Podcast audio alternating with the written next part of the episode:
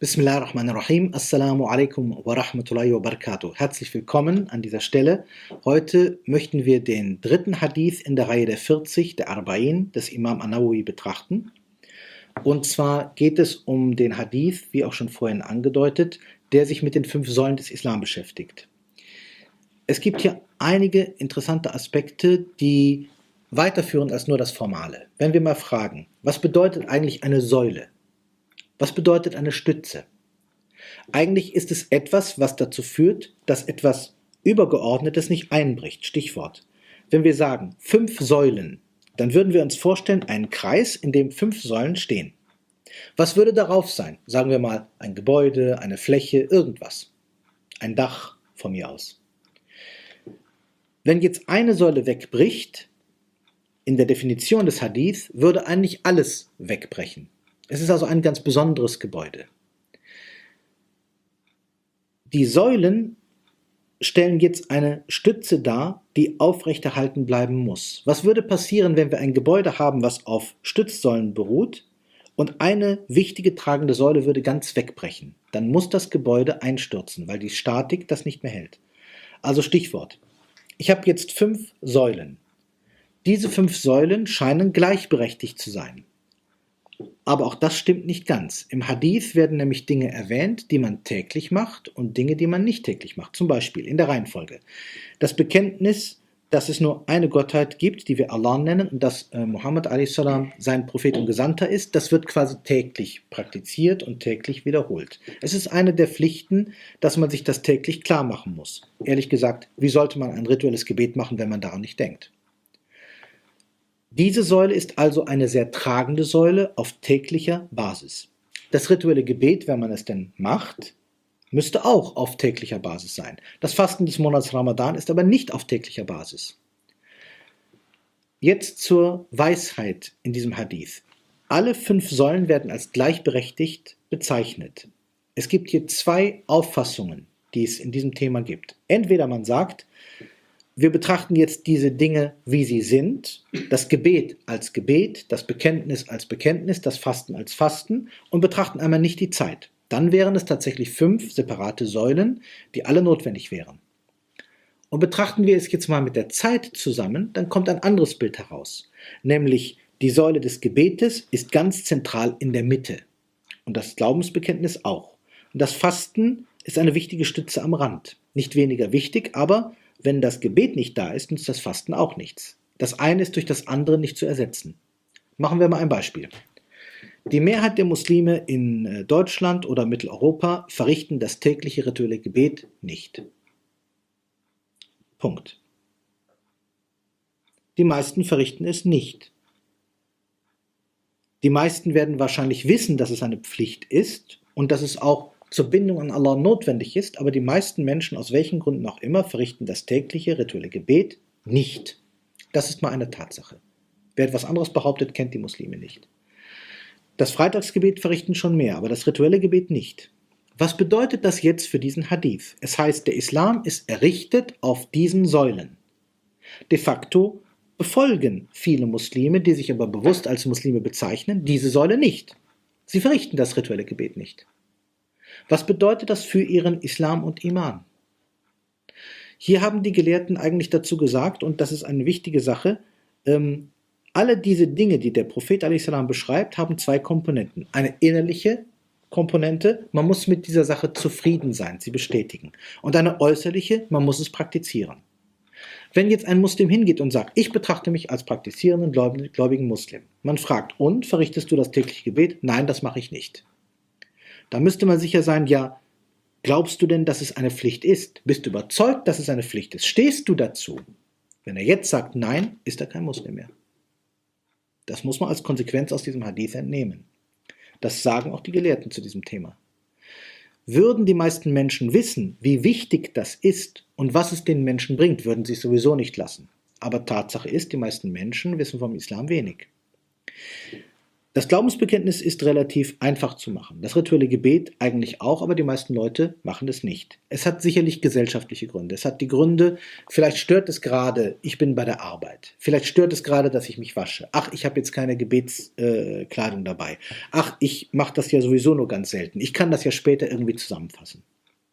Das ist aber nicht der Sinn und Zweck des rituellen Gebetes. Das rituelle Gebet, wie Allah es über den Propheten den Menschen mitgeteilt hat, soll ja Tag und Nacht abdecken. Es ist ja nicht Sinn, dass ich das irgendwie alles geballt am Ende des Tages mache und meinen Tag ohne Gebet lasse. Das Gebet ist ja eigentlich die Verbindung zu Allah. Man muss ja auch fragen, warum verrichtet jemand das Gebet nicht? Möchte er keinen Kontakt mit Allah haben? Möchte er nicht etwas vom Koran rezitieren? Möchte er sich nicht hinbegeben? Dann sagen manche, sei nicht ungerecht. Es gibt Leute, die müssen auf eine bestimmte Art und Weise arbeiten und leben, dass sie das nicht mit ihrem Berufsleben und so weiter vereinbaren können. Okay, aber ehrlich gesagt, es gibt doch Leute, die das können. Man muss etwas einsetzen. Das Fasten, da ist es noch extremer. Es gibt einige wenige, die auch das Ramadanfasten nicht verrichten. Das ist nun eine ganz andere Schiene.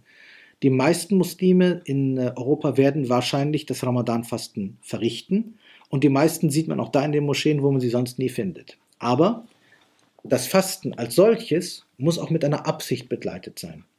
Und der Prophet, Friede sei mit ihm, sagte in einer parallelen Überlieferung, es wird so sein, dass die meisten Menschen oder dass viele Menschen in einer Variante von ihrem Fasten nicht mehr haben, als dass sie hungrig und durstig sind. Ich muss zu all diesen Dingen, die in diesem Hadith genannt sind, einen innerlichen Bezug haben wenn ich das Gebet verrichte, ist das nicht nur eine Körperübung, da wäre es ja wie eine Sportübung, sondern ich möchte mit Innerlichkeit mich Allah hinwenden. Wenn ich faste, dann tue ich, dass ich, dann mache ich das aus dem Grunde, weil ich ganz bewusst für Allah darauf verzichte. Ich betreibe keine Wellness. Ich möchte nicht unbedingt äh, äh, äh Slim Fit machen. Es geht nicht darum, dass ich aus Gesundheitsgründen jetzt faste. Das tun ja viele.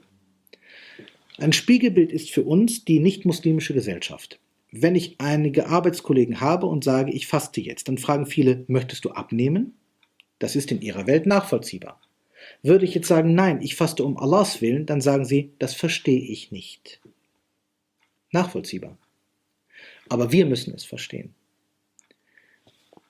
Wenn wir die Pilgerfahrt betrachten, die Pilgerfahrt hat so viele Erschwernisse, dass sie tatsächlich nicht unbedingt einfach zu machen ist. Finanzielle, körperliche, sonstige. Aber wenn man zur Pilgerfahrt aufbricht, sollte es mehr sein, als dass man von einem Ort zum anderen läuft oder einen Haufen Steine umrundet. Man muss wissen, dass alle Orte des Hajj und auch der Umrah eine Symbolkraft haben. Wir müssen uns den innerlichen Zugang dazu erschließen, damit wir ein innerliches Erlebnis haben und uns diesen Dingen wirklich ähm, mit Spiritualität widmen können. Also ich meine damit, man muss einen Bezug haben, man muss etwas dabei empfinden, man muss etwas über die Orte wissen. Man muss sich diesen Ordnen widmen, sich ihnen hingeben, dann versteht man es. Wir können das vergleichen mit einem Ort, der von unseren Eltern oder Urgroßeltern bewohnt wurde. Sagen wir, jemand stammt aus einer Bauersfamilie und irgendwo besucht er dann ein Haus, ein altes, aber noch instand gehaltenes Haus und man sagt ihm, das war das Haus deiner Großeltern oder deiner Urgroßeltern. In diesem Moment ist die Frage, empfindet dieser Mensch etwas? Wenn er ein tiefes Verhältnis zu seinen Großeltern hatte, als die Großeltern lebten, dann wird er zu diesem Haus ein Verhältnis haben, über die Großeltern. Man sagt, der Ort, wo der Geliebte war, zu dem habe ich auch ein besonderes Verhältnis. Oder jemand, der von meinem Freund geschätzt wird, den schätze ich auch. Quasi über diesen Umweg der Wertschätzung des Freundes. Wenn ich also ein hervorragendes Verhältnis mit meinen Großeltern habe, dann bedeutet mir dieser Ort etwas. Er ist mit meiner Familiengeschichte verknüpft. Er ist nicht irgendwas.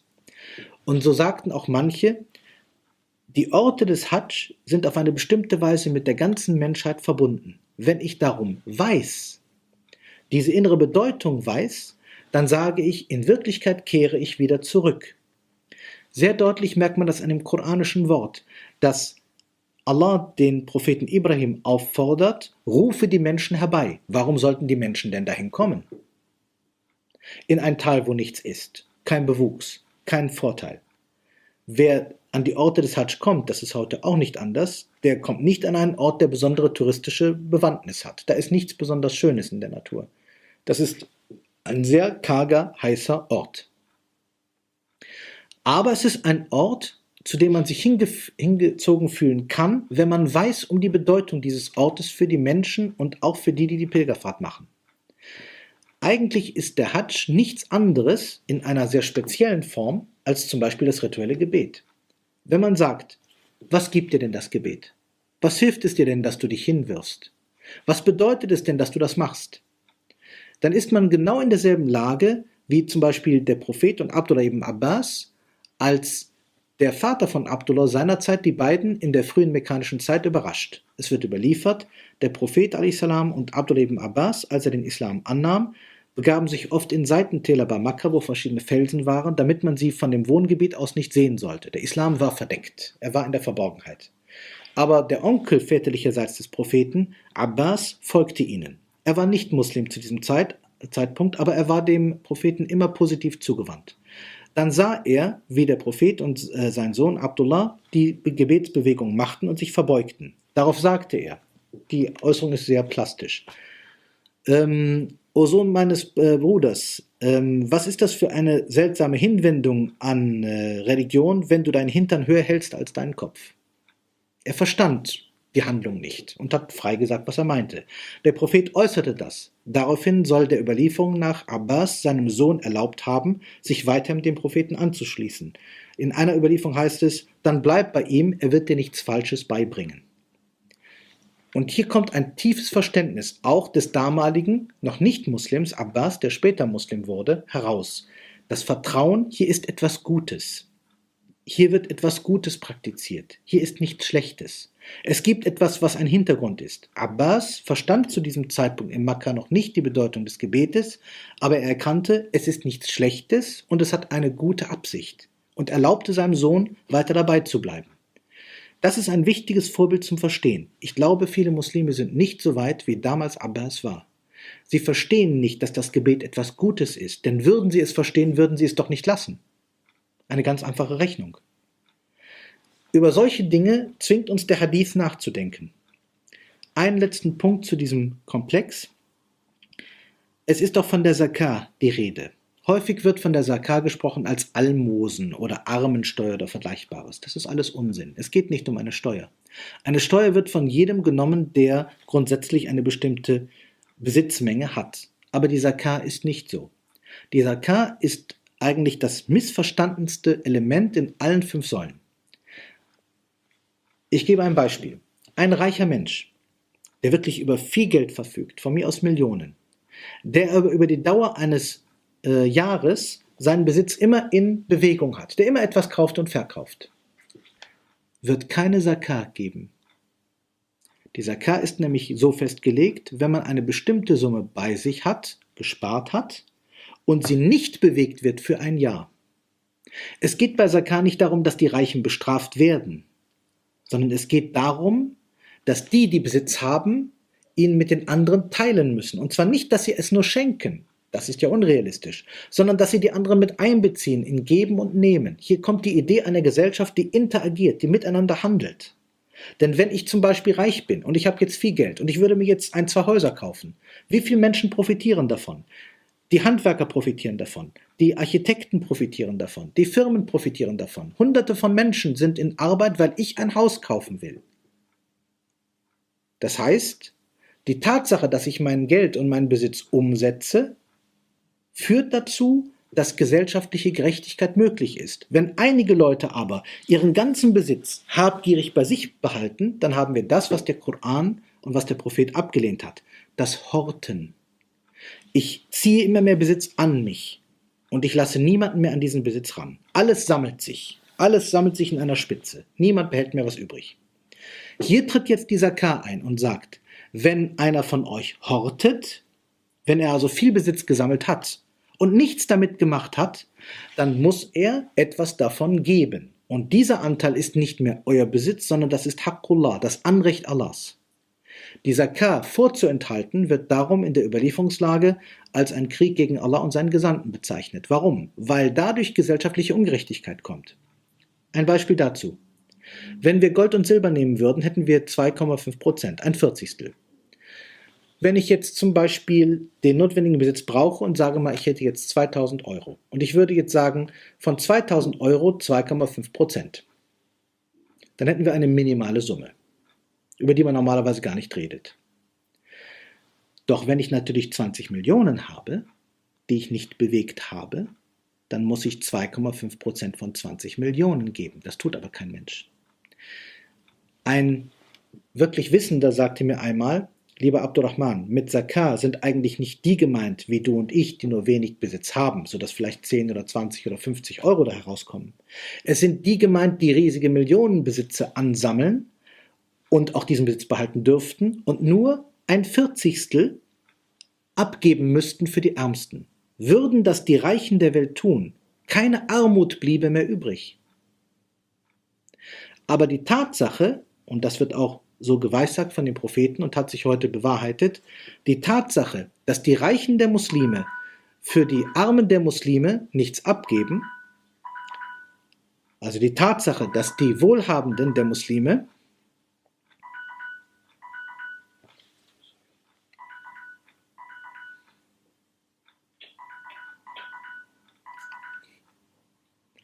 Die Tatsache, dass die Wohlhabenden der Muslime diesen kleinen Anteil für die Armen und Bedürftigen der Muslime nicht ausgeben, führt zu immer größerer Armut unter den Muslimen, die überhaupt nicht notwendig wäre. Sozusagen die Armut der Muslime selber ist bestes Zeichen dafür, dass diese Pflicht nicht vervollkommnet wird oder überhaupt nicht wahrgenommen wird. Das kann man rechnerisch eindeutig festlegen. Abschließend alle diese fünf Säulen sind notwendig. Sie müssen alle in ihrer Gänze beibehalten werden. Manche auf täglicher Basis, manche auf jährlicher Basis, manche auf Basis der Lebenszeit. Aber man sieht, wenn eine dieser Säulen ganz und gar wegbricht im Leben eines Menschen oder sogar im Leben der gesamten Gesellschaft, gerät das ganze Gebäude des Islam ins Wanken und ist bedroht. Deswegen ist das wichtig, sich mit den fünf Säulen des Islam zu beschäftigen, zu verstehen, was sie bedeuten, sich innerlich damit zu identifizieren und zu versuchen, sie in dem eigenen Leben fest umzusetzen. Assalamu alaikum wa rahmatullah.